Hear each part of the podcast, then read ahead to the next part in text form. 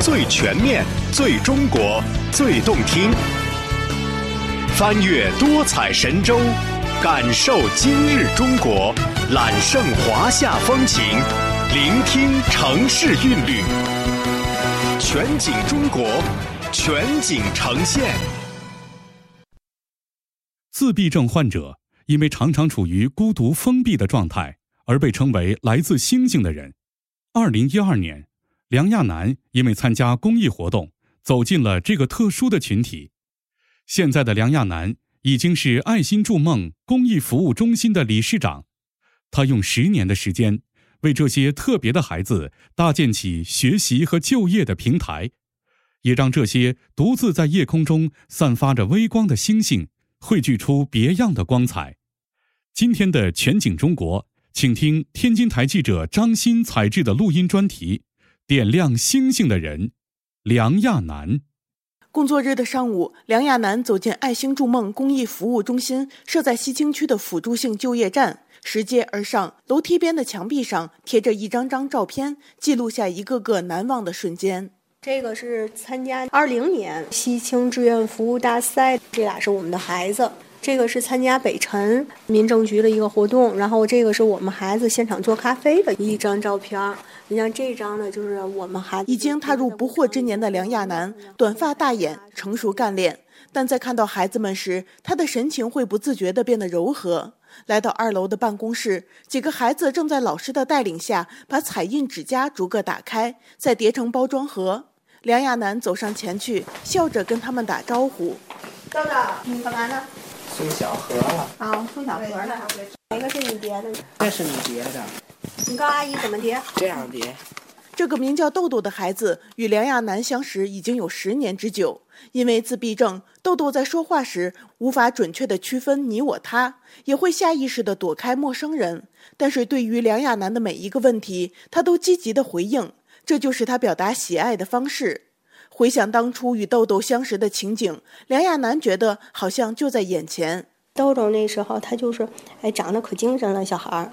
然后就在屋里不停地蹦跳，根本就抓不住他。但是他们的那种眼神儿，就是特别天真的那种。那是二零一二年，梁亚楠的父亲因病去世，情绪低落的他被朋友拉着前去参加关爱自闭症儿童的公益活动。第一次接触到这个特殊的群体，梁亚楠认识了豆豆，也认识了豆豆的妈妈。孩子纯真的双眼和妈妈乐观的性格，都给他带来深深的触动。从那之后，梁亚楠就成为了一名志愿者，而他关注的主要对象就是这些自闭症孩子。他们其实不是病，他们就是一种缺失，社会性的缺失。比如说，你像他们不知道怎么样正确的去跟人交往，比如说你我他不分，比如说可能不懂的一些规则，不知道要排队，我不知道要等待。跟咱们，比如说正常的孩子啊，或者是咱们这种大人去交流，他他可以通过这些活动，可以锻炼他的一些语言的表达能力，他可以学到很多的这种社会性。随着了解的深入，梁亚楠逐渐从参加公益活动转向组织公益活动。二零一三年六月，梁亚楠和志愿者们一起发起成立了爱星筑梦公益服务中心。那时的他还经营着自己的广告公司，一有机会，梁亚楠就会把这些特别的孩子介绍给自己的朋友和客户，尽可能的牵线搭桥，让更多的人关注他们。丰田汽车研究中心，他的家庭日，然后正好家庭日呢，是我承接了项目，给伴手礼嘛，然后呢，我就成功的推荐了我们孩子做的这手工皂作为伴手礼，第一次就是把孩子产品推销出去嘛。说到这里，梁亚楠笑了。那一次的活动不仅收获了客户的好评、孩子们的成长和家长们的认可，更为重要的是，也让爱星筑梦接触到了一些大龄自闭症孩子和他们的家人。说是孩子，其中的很多人都已成年，但他们的行为和思维仍然像孩子一样。也正因如此，他们都是梁亚楠眼中的孩子。在那时，比起那些低龄的儿童，这些大孩子们的处境更加尴尬。对于这一点，辅助性就业站的石老师有着切身的感受。因为我的孩子就是自闭症孩子，他从特教毕业，他就始终就在家里哪儿也没去，然后就觉得孩子各方面的能力都在下降，有好多变化。首先，他的情绪就不稳了，就是你不知道他怎么样，他就不开心的那种。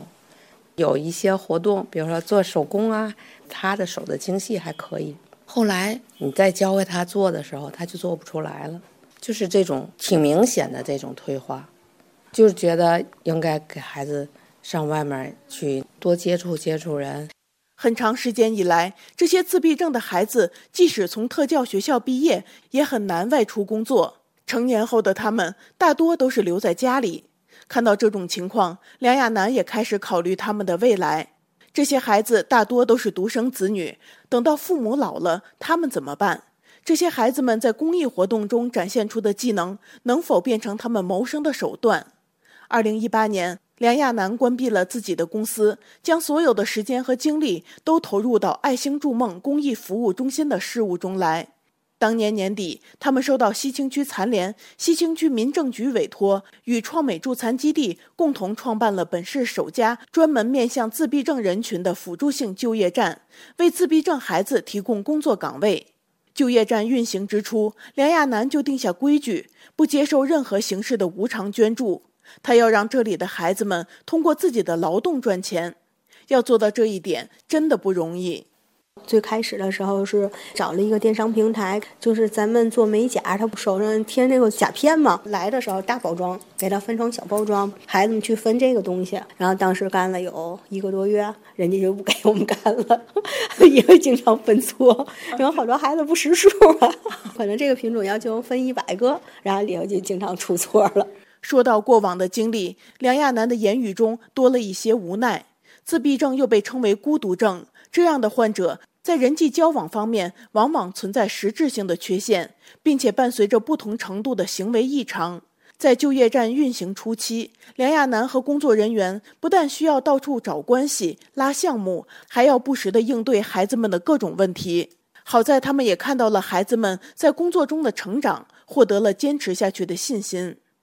一个女孩儿来了我们工厂三四年，一直也没说过话。但是呢，是今年的这个疫情期间，老师们就每天在群里面去发一些赋能的东西，比如说有朗诵啊，做一些手手工啊，或者是干一些家务活的这种。然后呢，她也可以开始在父母的引导下跟着朗读了。现在。爱心筑梦公益服务中心已经在西青区、南开区、河东区设立了四家辅助性就业站，二十三名老师带领六十多个自闭症孩子一起工作，让孩子们有了自己的劳动收入。完成工作后的业余时间，就业站还会给孩子们定制赋能训练，引导他们做手工、做家务、做游戏，持续锻炼他们的生活技能。二零二零年，石老师带着孩子一起进入就业站。一转眼，母子二人共同在这里工作了两年，每天一起上班，一起下班，这样的生活让他感到充实和满足。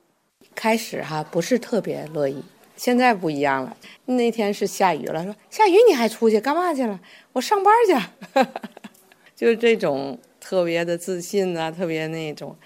二零一三年至二零二一年间，爱心筑梦公益服务中心长期帮扶自闭症患者家庭共计三百七十八户，孩子们的自理能力都有了不同程度的提高。二零二一年八月，公益服务中心又成立了本市首家心智障碍者集体宿舍，为自闭症儿童提供培训和寄宿，减轻了家长们的负担。说到未来。梁亚楠希望能够带着自闭症孩子走出自我空间，走进更广阔的天地，点亮属于他们自己的独特人生。